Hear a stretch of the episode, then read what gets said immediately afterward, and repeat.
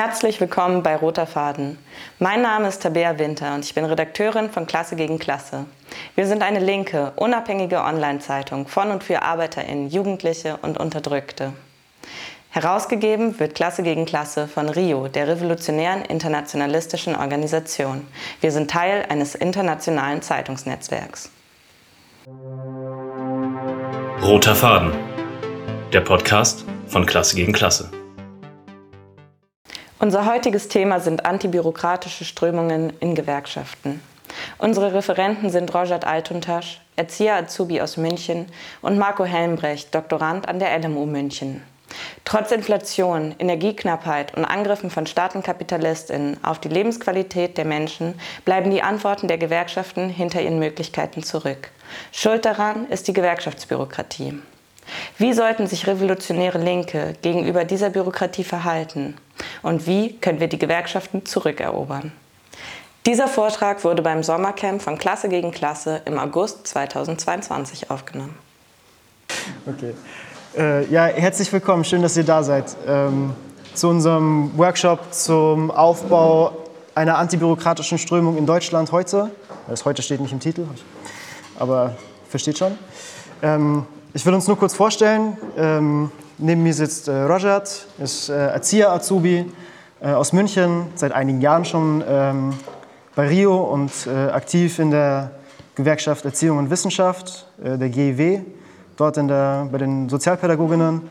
Äh, ich bin Marco, ich promoviere in, in, München in Geschichte, ähm, bin auch seit einer Weile bei Rio und bin ebenfalls in der GEW aktiv ähm, in der Hochschulfachgruppe.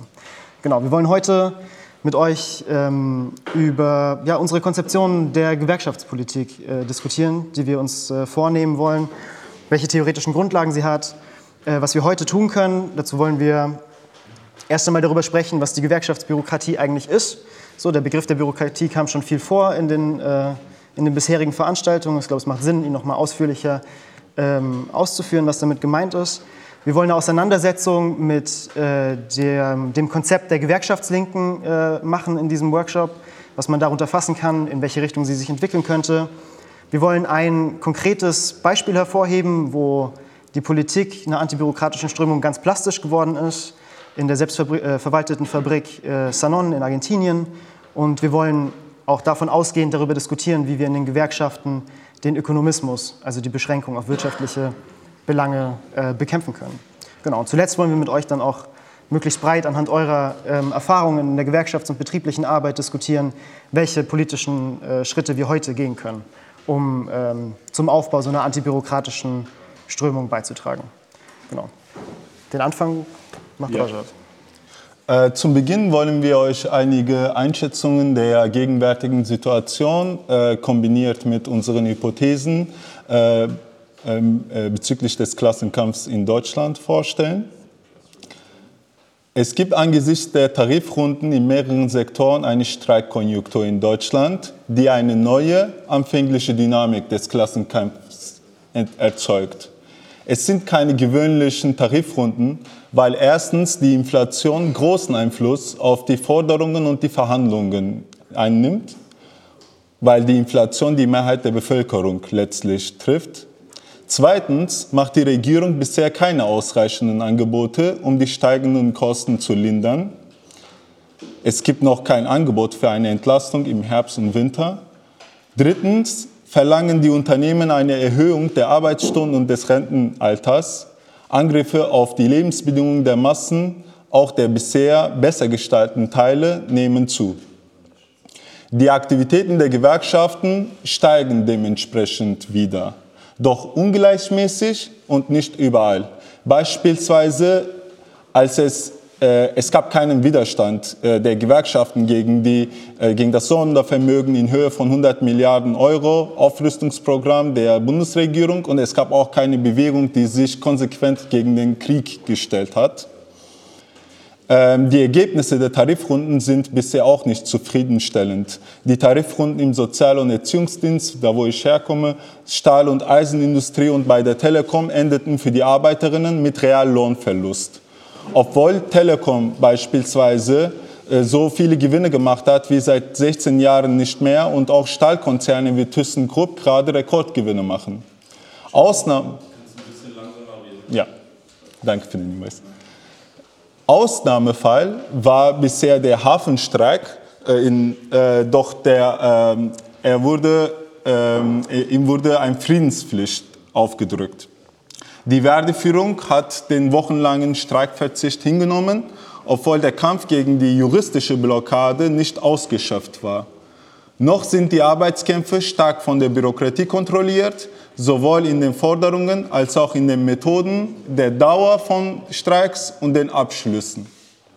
Die Tendenzen zur Selbstorganisierung sind bisher sind nicht sichtbar. Diese neue anfängliche Situation ist für viele Szenarien offen. Die Streikkonjunktur wird andauern angesichts der ungelösten Inflation und der anstehenden Tarifrunden im Metall- und Elektrosektor äh, und im öffentlichen Dienst. Massenproteste wegen der Energiefrage sind im Herbst und Winter wahrscheinlich und die ganze äh, Medienlandschaft und die bürgerlichen Parteien äh, sprechen darüber.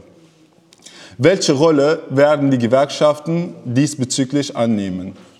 Das hängt unserer Meinung nach davon ab, inwieweit es den Sozialistinnen und fortschrittlichen Teilen in den Gewerkschaften gelingt, die Gewerkschaftsbürokratie und die Sozialpartnerschaft herauszufordern. In seinen unvollendeten Notizen zu Gewerkschaften im Jahr 1940 schreibt Trotzki den Gewerkschaften in den Zeiten des Imperialismus zwei Funktionen zu. Entweder Hilfsinstrumente des kapitalistischen Staates oder sie können im Gegenteil die Instrumente der revolutionären Arbeiterinnenbewegung werden. Damit sie aber als solche Kampfinstrumente werden, braucht es einen Prozess des politischen Kampfes gegen die Bürokratie und äh, gegen die Sozialpartnerschaft hierzulande. Wir schlagen etwas vor, das bisher kein Teil vom kollektiven Gedächtnis der Arbeiterinnenklasse hierzulande ist und dem Programm der reformistischen aber auch stalinistischen und anarchistischen Strömungen innerhalb der Arbeiterinnenbewegung diametral gegenübersteht. Die antibürokratische Strömung als strategische Orientierung, um die Gewerkschaften wieder zu Kampfinstrumente der Arbeiterinnenklasse zu machen und die privilegierte Vermittlungsinstanz, nämlich die Gewerkschaftsbürokratie, politisch und materiell strukturell zu entfernen. Genau, jetzt äh, gehe ich ein bisschen zu einem historisch-theoretischen äh, Teil über, um die Gewerkschaftsbürokratie und äh, die Sozialpartnerschaft zu erklären. Der Beitrag der SPD und Gewerkschaftsführungen zur Gründung der BRD bestand darin, die Sozialpartnerschaft einzuführen.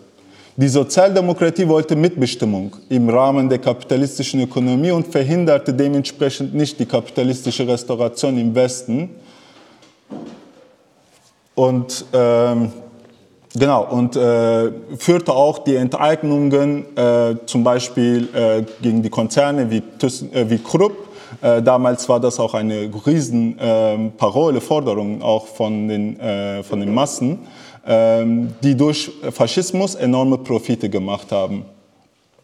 Genau, es ging darum, Gewerkschaften im Kontext der Mitbestimmung eine, eine Rolle zuzugestehen. Die Sozialpartnerschaft bringt die Gewerkschaften, die Unternehmensverbände und den Staatsapparat zum gemeinsamen Tisch, damit die unterschiedlichen Interessenkonflikte ausgehandelt werden. Die Gewerkschaftsbürokratie setzt sich dafür ein, dafür in den Aufsichtsräten der Großunternehmen beteiligt zu sein, um eine Kontrollfunktion auszuüben. Diese, die gesetzliche Rahmung dieses Rechts ist Montanmitbestimmung, die in der Eisen- und Stahlindustrie im Jahr 1951 erreicht wurde. Aber nur dort. Gleichzeitig war die damalige Adenauer Regierung damit beschäftigt, das Streik- und Mitbestimmungsrecht durch das Betriebsverfassungsgesetz einzuschränken. Es gab politischen Streik dagegen, aber zu einem Generalstreik kam es nicht, weil der DGB diese Option für zu gefährlich gehalten hat. Das Gesetz kam durch, den Betriebsräten wurden viele Rechte entzogen. Ehemalige faschistische Richter vom Bundesarbeitsgericht haben den politischen Streik verboten. Für die Sitze in den Aufsichtsräten und nicht überall hat die Gewerkschaftsbürokratie eine Reihe von Angriffen hingenommen. Die Sozialpartnerschaft ist bis heute kein Erfolgsmodell für die Arbeiterinnen, aber für die Bosse und die Gewerkschaftsbürokratie durchaus. Es kamen seitdem zu mehreren neoliberalen Angriffen bis hin zum Generalangriff durch Hartz IV und der SPD-Grünen-Regierung. Und die Sozialpartnerschaft, obwohl sie objektiv seit langem schrumpft, weil sie keine höheren Löhne mehr garantiert, ähm, befindet sich in einer widersprüchlichen Situation, weil die Gewerkschaftsbürokratie und deren Vermittlung brüchiger wird. Beziehungsweise, um das konkreter aufzufassen, sie kann nicht ohne realen Ergebnisse stets auf dem Verhandlungstisch als Ort der Regulierung von Interessengegensätzen hinweisen. Scholz zum Beispiel wollte die konzertierte Aktion einberufen, aber er hat sein Vorhaben bisher nicht erfolgreich durchsetzen können, weil die angebotenen Einmalzahlungen, um im Gegenzug die Tariflöhne überall niedrig zu halten, auf Unverständnis der Beschäftigten gestoßen ist. Das zweite Treffen von der konzertierten Aktion wird im September stattfinden. Der Druck auf die bürgerliche Politik und die Führungsweise der Bürokratie wächst. Was verstehen wir aber unter der Gewerkschaftsbürokratie, wenn wir sie nennen? Bei der, Gewerkschaftsbürokratie, bei der Feststellung der, der Bürokratie geht es nicht darum, wer welche politische Meinung vertritt, in erster Linie, sondern welche materielle Stellung es existiert. Die gesellschaftliche Nachfrage nach einer Bürokratie basiert darauf, die scharfen Gegensätze zu lindern und zu schlichten. Trotzki definiert die Gewerkschaftsbürokratie als die Polizei des Kapitals. Was, was sollten wir darunter verstehen? Es läuft folgendermaßen. Die Bourgeoisie braucht Vermittlungsinstanzen, damit die Gewerkschaftsbürokratie als Hilfsinstrumente zur reibungslosen Umsetzung der kapitalistischen Agenda dienen können. Daraus wird eine Kaste, die mit Privilegien ausgestattet ist, damit die Vermittlungsinstanz ihr Vorhaben durchsetzen kann. Die Bürokratinnen leben dementsprechend als Vermittlerinnen zwischen Kapital und Arbeit, die von Interessen her unversöhnlich gegenüberstehen. Würde die Arbeiterinnenklasse beispielsweise die Produktionsmittel übernehmen und demokratisch verwalten, dann hätten die Bürokratinnen keine Arbeit mehr. Die Bourgeoisie profitiert zwar von der Sozialpartnerschaft, da sie mit weniger Widerstand rechnet, um ihr Vorhaben durchzusetzen, doch die Bürokratie hat ein unbedingtes Interesse an der Aufrechterhaltung der materiellen Grundlagen der Sozialpartnerschaft, weil sie ihre Privilegien als Expertinnen des Klassenkompromisses bzw. der Sozialpartnerschaft bezieht. Diese Kaste hat sich in allen Führungs- und Machtpositionen eingenistet. Sie hat nicht nur Vermittlungsfunktion, sondern kommandiert auch die, also die Arbeiterinnen. Streikdemokratie wird in den Kämpfen nicht gelebt. Es gibt kaum Streikversammlungen, die über den Verlauf der Arbeitskämpfe entscheiden. Die Arbeiterinnen werden in die Entscheidungen nicht einbezogen auch wenn sie einbezogen werden, im Falle von Urabstimmung zum Beispiel, was halt nicht immer stattfindet, sehr, sehr wenig. Dort zum Beispiel ist es äh, notwendig, drei Viertel der Stimme von Beschäftigten zu haben, damit es überhaupt zu meinem Streik, Erzwingungsstreik äh, übergehen könnte. Also ja, ein Viertel der ähm, verwirrten sozusagen Beschäftigten reicht es, um nicht äh, in den Streik zu treten. Äh, vor allem deshalb gibt es äh, faule Kompromisse, weil der Wille der Bürokratie als Fakt verkauft und durchgesetzt wird. Die Gewerkschaftsbürokratie hat Sonderrechte, die zum Nachteil der Arbeiterinnen sind.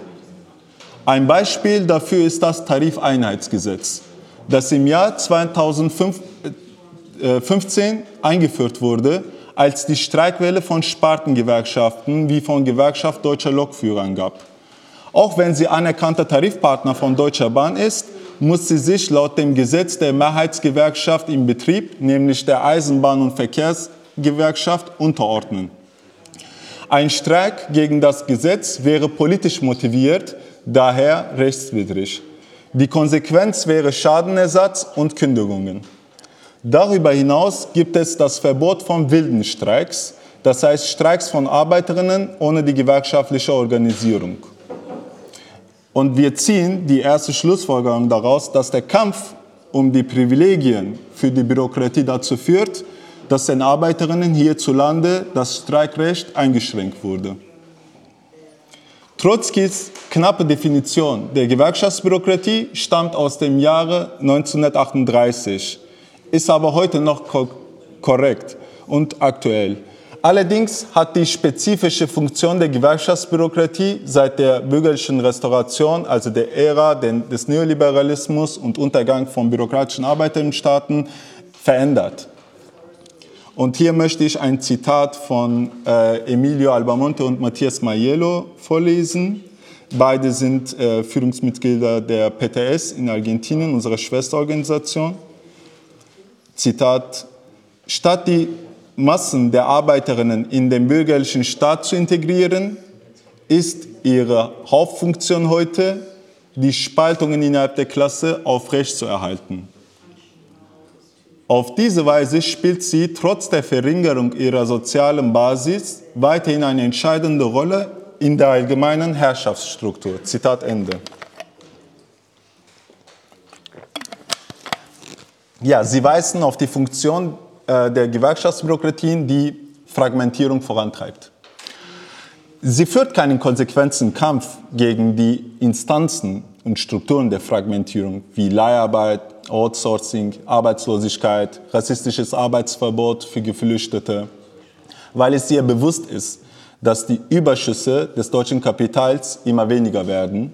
Die Gewerkschaftsbürokratie repräsentiert im engeren Sinne die Interessen der Arbeiterinnenaristokratie, des bestbezahlten Teils der Arbeiterinnenklasse, die im Vergleich zur Mehrheit der Klasse eine komfortable Stellung gefunden hat.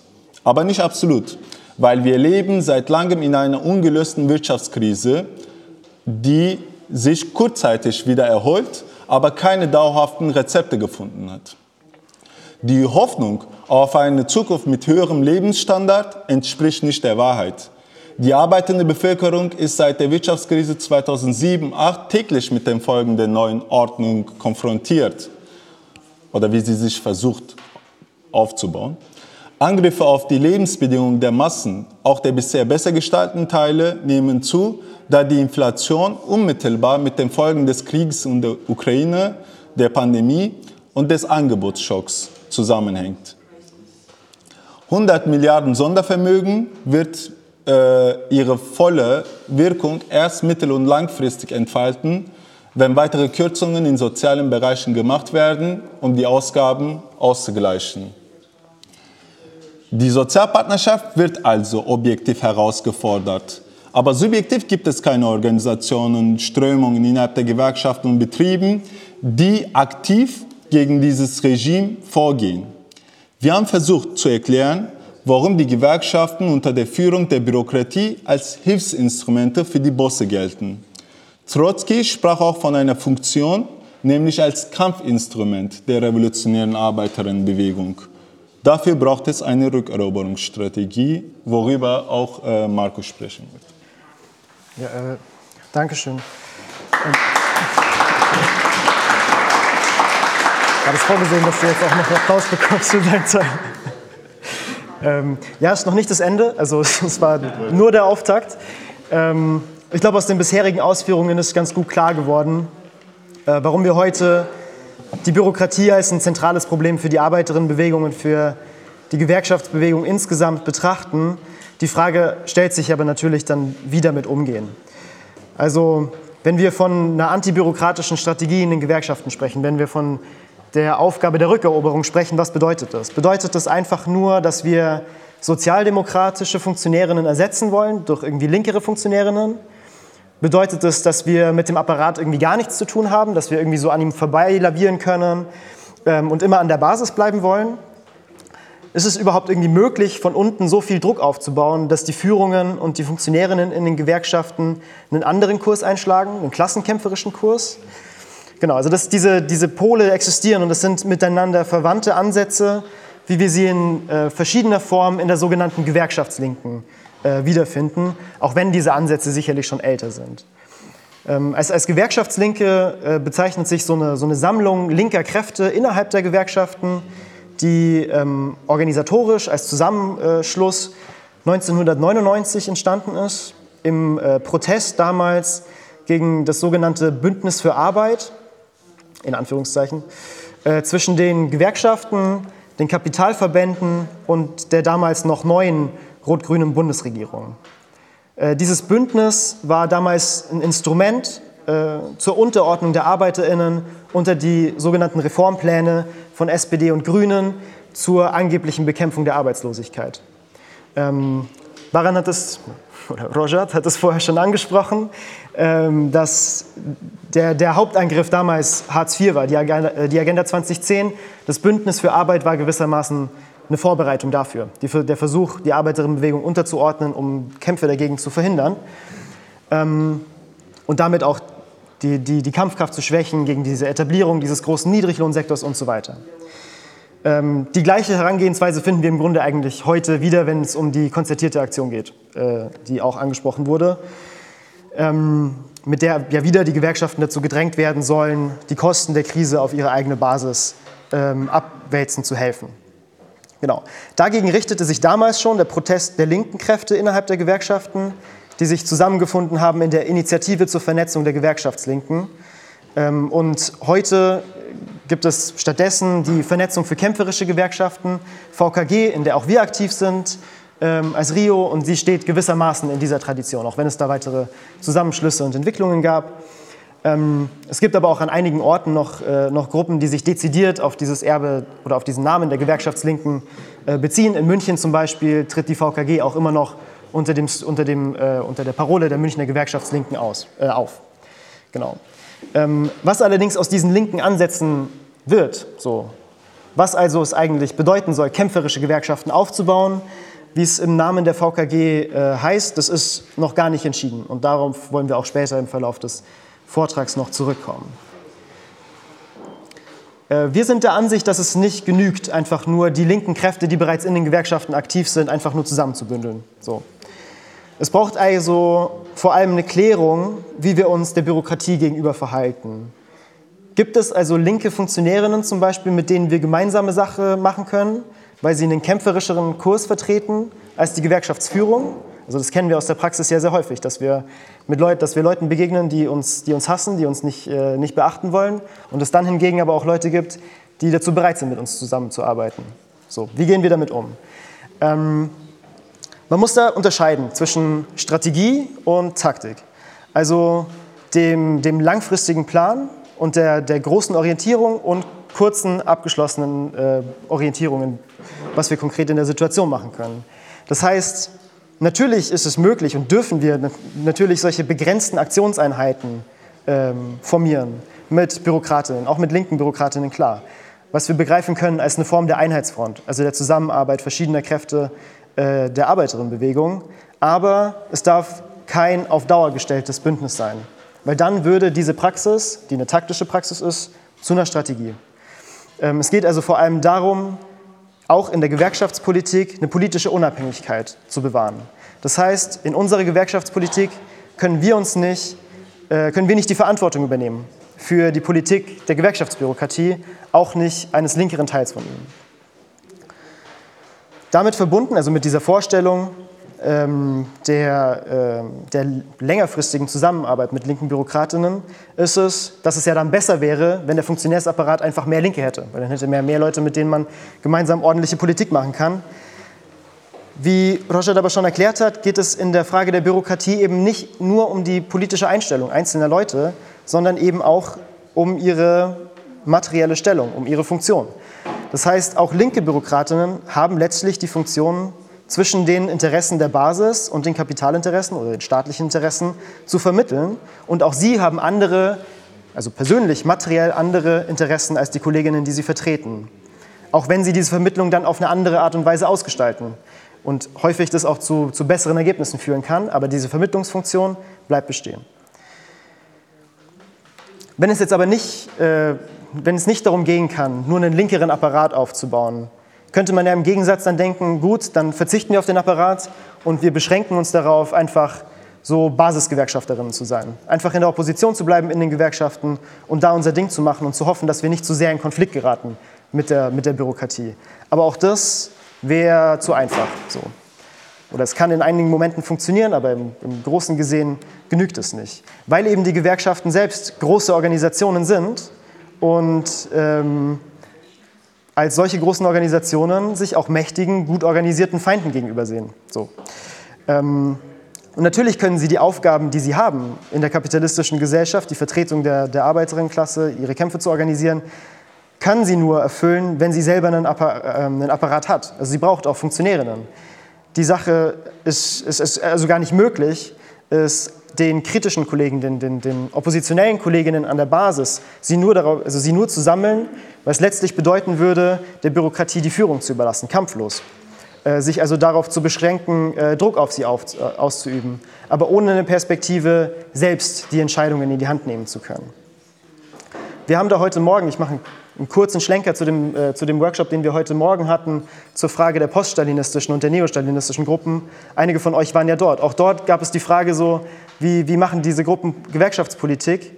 Und äh, einige dieser Gruppen beschränken sich dann einfach darauf zu sagen, so ja, wir brauchen ganz neue Gewerkschaften, wir wollen mit dem, mit dem DGB gar nichts zu tun haben. So. Und auch das ist ja letztlich auch nur eine Form davon, den Millionen Mitgliedern, die diese Gewerkschaften haben, den Rücken zu kehren und der Bürokratie die Führung zu überlassen. Das heißt, das kann nicht unsere Perspektive sein. Äh, Roger hat es äh, am Ende äh, seiner Ausführungen bereits gesagt, so, unsere Perspektive ist es nicht, irgendwie eine linkere oder kämpferische Bürokratie zu, äh, äh, zu haben, sondern wir wollen die Gewerkschaften selber zurückerobern. Und das mag weit weg erscheinen, das ist schon klar. Wir wollen aber ja auch mit euch darüber diskutieren, welche Schritte wir heute schon in diese Richtung gehen können. Genau.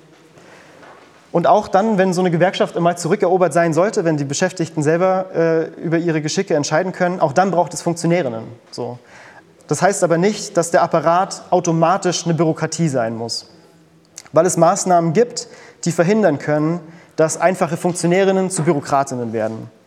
Ähm, in Bezug auf den Staatsapparat, wo es ja auch so, solche Formen von Bürokratie gibt, ähm, führt Lenin das in, in Staat und Revolution aus wo er davon spricht, dass die Staatsbeamten, Zitat, zu einfachen Vollstreckern unserer Aufträge, zu verantwortlichen, absetzbaren, bescheiden bezahlten Aufsehern und Buchhaltern äh, werden sollen.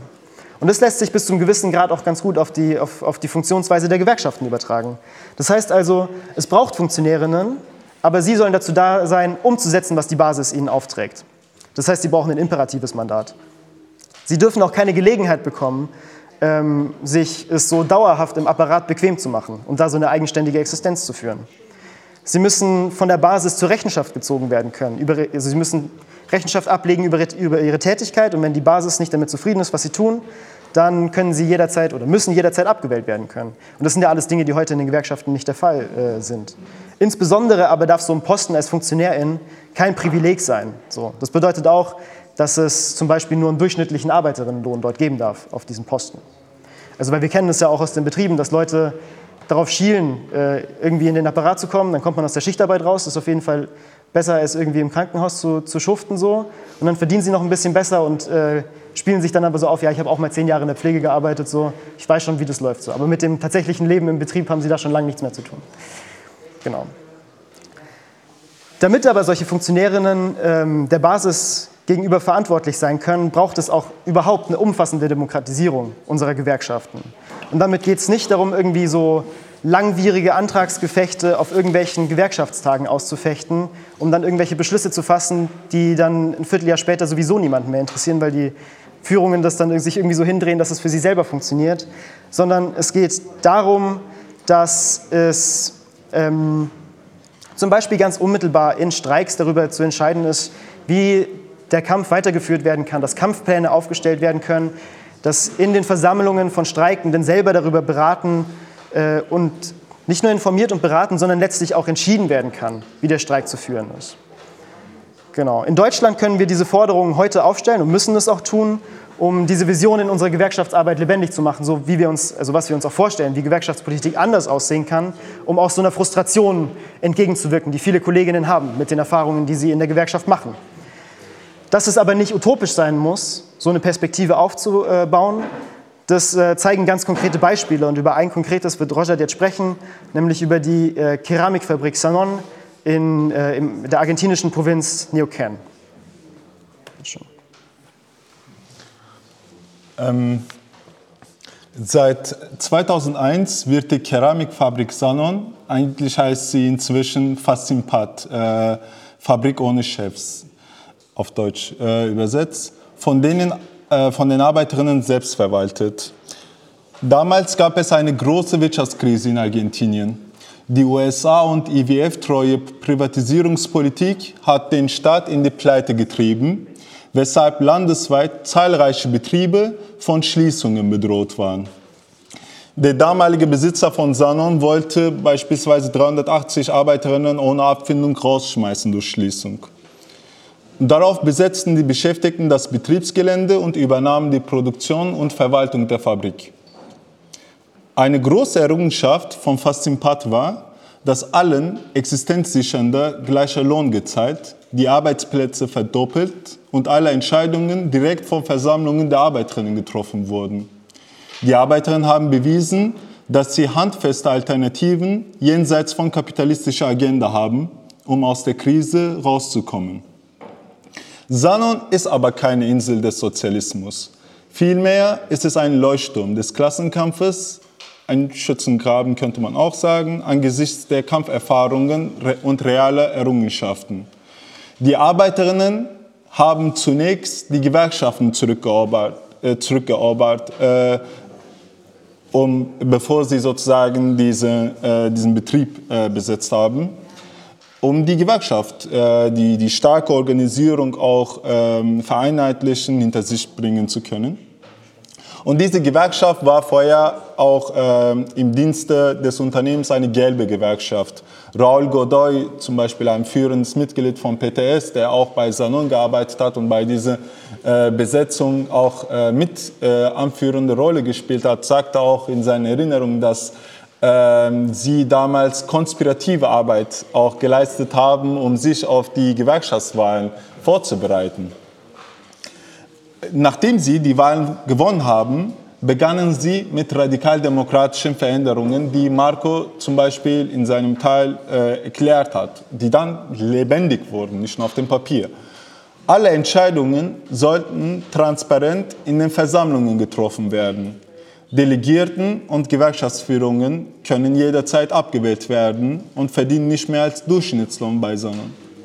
Arbeiterinnen mit oder ohne Mitgliedschaft in Parteien und sozialen Organisationen konnten frei ihre Standpunkte durch die gelebte Arbeiterinnendemokratie äußern. Die Arbeiterinnen haben über den ökonomischen Rahmen hinaus Frauenkommissionen eingerichtet. Sie hat sich auch mit der Arbeitslosenbewegung vernetzt.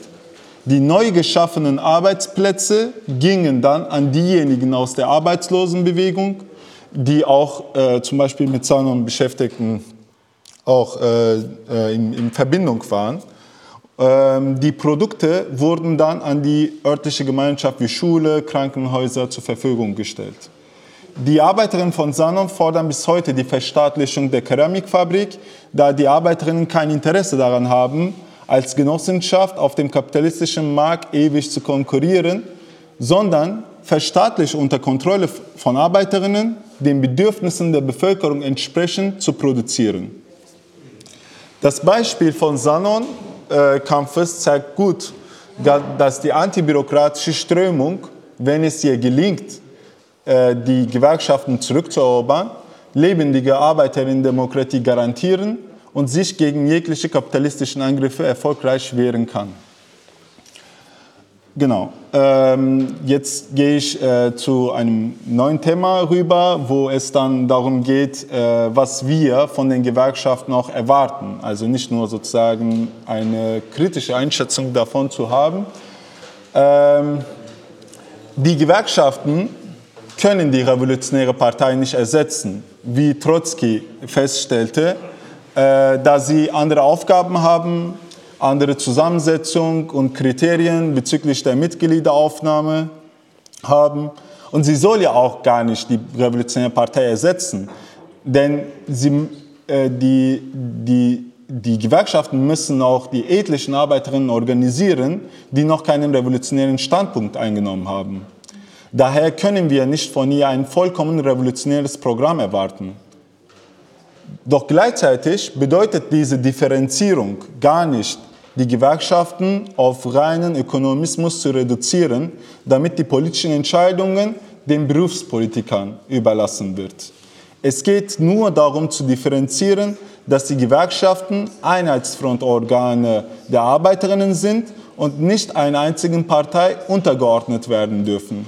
Die Gewerkschaften können und sollten sich durchaus zu sozialpolitischen Fragen wie Krieg, rassistischen, patriarchalen Unterdrückungen, Wohnungsfrage, Klimagerechtigkeit, Polizeigewalt und Regierungsangelegenheiten äußern. Die Gewerkschaftsführungen äußern sich auch periodisch zu sozialen Themen, auch wenn den Gesagten keine Mobilisierung folgt.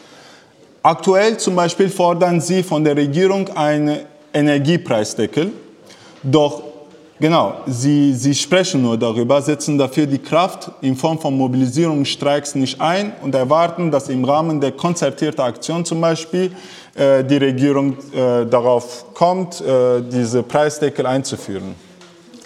Was passiert, wenn die Arbeiterinnen über den ökonomischen Rahmen hinaus politisch sich engagieren?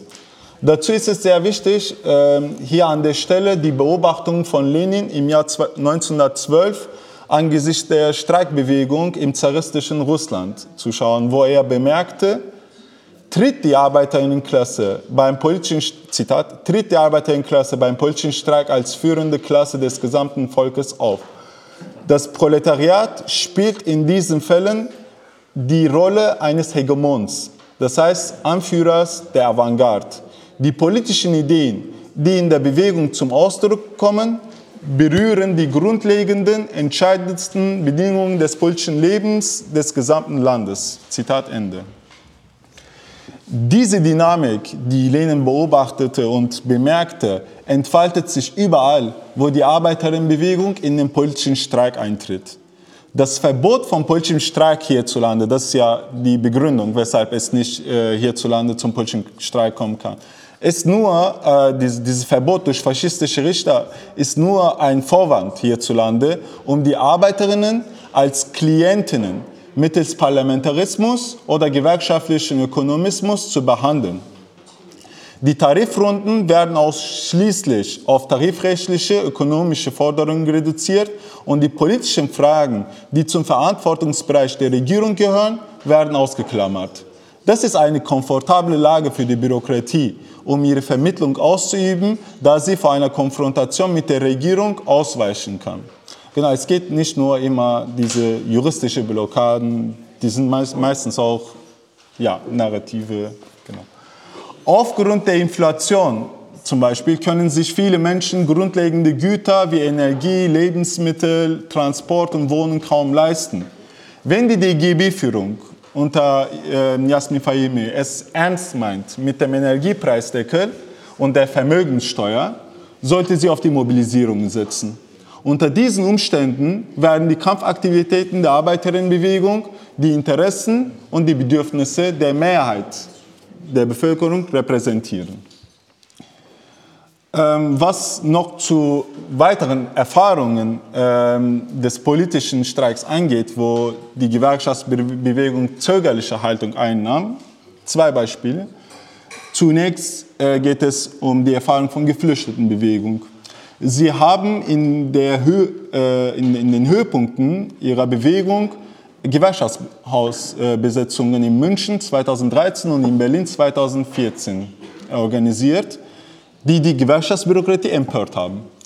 In Berlin wurden die Geflüchteten sogar mit Polizeigewalt aus dem Gewerkschaftshaus rausgeprügelt. Dabei ging es den Geflüchteten nur darum, dass die Gewerkschaften ihre soziale Kraft nutzen, das Arbeitsrecht für die Geflüchteten zu erkämpfen und hinter ihrem Bleiberecht zu stehen.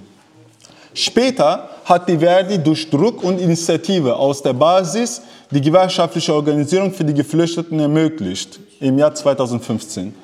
Doch bis heute ohne die Konsequenzen, die damit einhergehen. Deshalb bleibt diese Teilerrungenschaft äh, bisher ähm, auf dem Papier. Und das zweite Beispiel ist, ähm, auf dem Höhepunkt der ähm, feministischen Mobilisierungen in den letzten Jahren äh, haben sich die Gewerkschaften verweigert, am 8. März einen Streik zu organisieren. Ähm, dieses Jahr gab es eine Wende, äh, weil der Warnstreik im Rahmen der Tarifrunde im Sozial- und Erziehungsdienst terminlich so angepasst wurde, sodass ein feminisierter Beruf tatsächlich am 8. März äh, gestreikt hat. Die Mobilisierung war nicht gigantisch, äh, ziemlich bescheiden eigentlich, und der Streik ging über die ökonomische Ebene nicht so konkret hinaus, aber die Möglichkeit des Streiks wurde dadurch offenbart. Die Gewerkschaftsbürokratie ist nicht gewillt, die Trennung zwischen politischen und ökonomischen Forderungen aufzuheben. Es ist eine essentielle Aufgabe einer antibürokratischen Strömung, diese Trennung in ihren Aktivitäten zu bekämpfen. Äh, okay, ja, um diesen, äh, um diesen Faden aufzugreifen. Ähm, ich glaube, es ist relativ klar geworden, also, worin die Notwendigkeit so einer antibürokratischen Praxis heute besteht, was die Aufgaben sind äh, in, der, in der aktuellen Situation. Also natürlich haben wir das vor ein paar Jahren auch in ähnlichen Worten gesagt, diese Aufgabe gestellt, aber es stellt sich heute doch sehr dringend die Aufgabe ähm, in den Fragen der Aufrüstung, des Inflationsausgleichs, der Notwendigkeit eines Preisstopps, diese Praxis äh, zu, zu etablieren. Also die Frage stellt sich ganz konkret, so was können wir jetzt machen? Und damit verbunden, so wer ist die politische Kraft, die so eine antibürokratische Strömung aufbauen kann, äh, um eben auch den Ökonomismus zu überwinden, wie du ihn gerade beschrieben hast. Äh, wir gehen, wie gesagt, davon aus, dass es in den kommenden Monaten zu weiteren wichtigen Kämpfen kommen wird, insbesondere eben entlang der, der Fragen der Inflation und der Energie. Ähm, und ich denke, es wird allen klar sein, aber die revolutionäre Linke muss sich mit aller Kraft an diesen Kämpfen beteiligen. Und natürlich ähm, haben wir dafür nicht, nicht unbegrenzte Möglichkeiten. Als Rio sind wir nicht stark genug natürlich, um alleine diesen Kämpfen irgendwie die Richtung vorzugeben. Aber wir haben auch heute schon ein, ein, wichtiges Werkzeug dafür in der Hand, nämlich Klasse gegen Klasse, unsere Online-Zeitung. Äh, wir werden morgen ja auch noch einen Workshop haben, wo es ausführlicher um die Rolle der Zeitung gehen wird. Ähm, wir haben aber auch schon ein ganz konkretes Beispiel, glaube ich, woran wir die Wichtigkeit dieses, äh, äh, dieses Werkzeugs haben ablesen können. Nämlich als an den, an den Seehäfen gestreikt wurde, äh, sind eben Genossinnen von uns dorthin gefahren, nach Hamburg, äh, um zu berichten, um die Repression der Polizei zu dokumentieren äh, und eben aber halt auch den Kolleginnen selber eine Stimme zu geben, ähm, wo ansonsten in der Regel nur die Gewerkschaftsführungen befragt werden. So. Ähm, und damit es eben nicht die einzige Position ist, die, die sichtbar wird in so einem Kampf.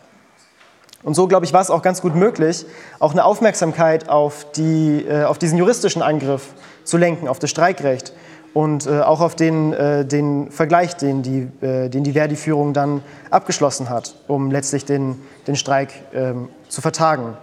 Ähm, genau, und ich glaube, mit, dieser, äh, mit diesem Beispiel, das sehr, das sehr initial war, aber glaube ich doch für unsere Kräfte ein sehr erfolgreiches Beispiel, ist es äh, uns gelungen, sehr viel mehr Menschen mit einer anderen Perspektive auf diesen Streik blicken zu lassen, als es ansonsten der Fall gewesen wäre.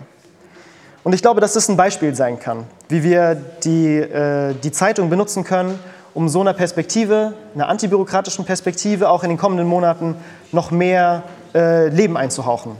Das heißt, wir können in den kommenden Kämpfen der, der, äh, der kommenden Monate auch an denjenigen Orten, wo wir noch nicht selber sind, also wo wir noch nicht selber Leute haben, wo wir noch niemanden organisieren, können wir präsent sein. Und zum einen natürlich die Stimmen der Beschäftigten stark machen, aber eben auch selber diejenigen sein, die die, die Notwendigkeit zum Beispiel der Streikdemokratie äh, stark machen, die auch die Politik der Gewerkschaftsführungen herausfordern können. Das Gleiche gilt aber auch für diejenigen Orte, an denen wir schon äh, seit Jahren eine, eine, Politik machen, also eine betriebliche und Gewerkschaft, äh, gewerkschaftliche Arbeit machen, zum Beispiel an den Krankenhäusern, äh, wo, wir, wo wir eine ganz ähnliche Politik, denke ich, machen können. Ich glaube, es wäre auch in der Diskussion interessant, darüber zu diskutieren. Wir haben in München äh, gerade es mit einer ganz akuten Herausforderung zu tun, dass dort an der Münchenklinik ein Kreissaal geschlossen werden soll an einem, Stand, äh, an einem Standort ähm, was ein Moment ist, um äh, nicht nur kämpferische Kolleginnen zu sammeln, die, diesen, äh, die diese Kreisseilschließung verhindern wollen, sondern ähm, auch, den, äh, auch Verdi herauszufordern und die zuständigen Sekretärinnen herauszufordern. Also wir müssen letztlich äh, diejenigen sein, die sie herausfordern. Wollen sie vermitteln mit dem Stadtrat, so, der diese Entscheidung selber getroffen hat und mit denen sie zum Teil die gleichen Parteibücher haben? Oder äh, äh, vertreten sie die Interessen der Kolleginnen, so, die dafür kämpfen, dass dieser Kreissaal erhalten wird, um eine qualitativ hochwertige und für alle gut zu erreichende Betreuung von Gebärenden äh, ermöglicht. So. Genau. Ähm, ich weiß auch, dass die, dass die Kolleginnen, die, die diesen Kampf führen, da äh, viele Gedanken dazu haben. Es gibt natürlich auch Hindernisse in, diesen, äh, in diesem Vorstoß, aber da, also da existiert eine, eine, sehr lokale Dynamik, die wir aber ausweiten können, denke ich. Genau. Ähm, was aber auch wichtig ist, glaube ich, zu betonen, ist, dass wir diese Politik nicht alleine machen müssen und auch nicht alleine machen sollen. So. Äh, die Vernetzung für kämpferische Gewerkschaften habe ich vorher schon angesprochen. Und ich denke, es sollte insbesondere auch äh, Ihre Aufgabe sein, in den kommenden Monaten gemeinsam diese wichtigen Kämpfe, die ausbrechen werden, zu besuchen, mit Delegationen sie zu, zu, äh, sie zu besuchen, sie stark zu machen, ihnen eine Stimme zu geben und darin aber auch dann so ein antibürokratisches Programm der Streik, äh, Streikdemokratie zum Beispiel zu verbreiten. Äh, und damit wiederum zu ihrem eigentlichen Zweck beizutragen, nämlich kämpferische Kolleginnen zu vernetzen, im näheren Sinne. Genau. Mm. Und auch da, glaube ich, müssen wir nicht stehen bleiben. Also nicht nur einzelne Kämpfe hervorzuheben und zu begleiten und ähm, auch nicht nur auf den einzelnen Kampf betont ähm, Möglichkeiten aufzuzeigen, sondern auch darüber sprechen, wie sie in die Gesellschaft insgesamt hineinwirken können. Also wenn man sich zum Beispiel die, die Parole anschaut, hier Inflationsmonster stoppen, wie es an den Häfen von Verdi aufgerufen wurde. Das ist ja keine Forderung oder keine Parole, die nur die Beschäftigten am Hafen selber betrifft. Also Ausgehend von so, einer, von so einer Forderung wäre es auch möglich, gewerkschaftliche Massenproteste zu organisieren. Eben mit Forderungen, äh, wie du sie bereits angesprochen hast, gegen die Preissteigerung, zum Beispiel auch mit Forderungen der Preiskontrolle auf essentielle Güter. Ähm, uns ist aber natürlich klar, dass die Gewerkschaftsführungen das nicht freiwillig tun werden. Und da ist es auch unsere Aufgabe, denke ich, ähm, ja, äh, einen Gegendruck aufzubauen. Ähm, Anfang Oktober hält dann die, äh, die VKG in, äh, in Frankfurt ähm, eine Konferenz ab zu gewerkschaftlichen Strategien gegen Lohnverzicht, Sozialkahlschlag und Aufrüstung. Und ich denke, das sollte der Ort sein, äh, um über so eine gemeinsame Politik tiefer zu diskutieren, um eben angesichts dieser kommenden Kämpfe gegen die Inflation eine Rolle zu spielen. Und ich denke auch, dass wir uns zur Aufgabe setzen sollten, dort präsent zu sein und eine Rolle zu spielen und in den, in den Diskussionen äh, zu intervenieren dort. Genau. Ähm,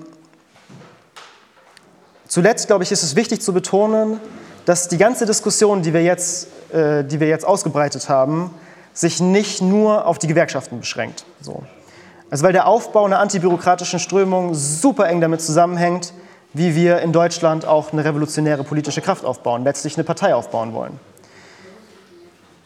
Also es ist einfach eine Strategie, die miteinander zusammenhängt. Und andersherum, die Strategie der Gewerkschaftslinken, also auch der Anpassung an den, an den gewerkschaftlichen Apparat, ist auch einem eigenen politischen Projekt zuzuordnen, nämlich dem linken Reformismus. Das heißt auch, dass wir, wenn wir gewerkschaftlich unsere Politik aufstellen, dass wir gleichzeitig uns bewusst machen müssen, dass es auch eine Herausforderung der Sozialdemokratie braucht und, der, und, und auch der linken Sozialdemokratie in der Linkspartei, also Regierungsparteien, die super eng mit der Gewerkschaftsbürokratie verwachsen sind. Und auch da, glaube ich, ist es notwendig, darüber zu diskutieren, dass diejenigen Kräfte, mit denen wir gemeinsam eine gewerkschaftliche Politik machen, auch notwendigerweise einen Bruch vollziehen müssen mit diesem Reformismus, der sich in den Gewerkschaften bremsend auswirkt, der aber auch in der politischen Linken insgesamt ein bremsender Faktor ist. Das heißt, wenn wir also die Frage stellen, welche Rolle die VKG darin spielen kann, einen antibürokratischen Pol in den Gewerkschaften aufzubauen, dann ähm, stellen wir den Organisationen, die sie bilden, dann machen wir den Vorschlag, ähm, darüber zu diskutieren, welche Schritte wir auch gemeinsam hingehen können zum Aufbau einer revolutionären politischen Kraft in Deutschland. Genau. Dankeschön.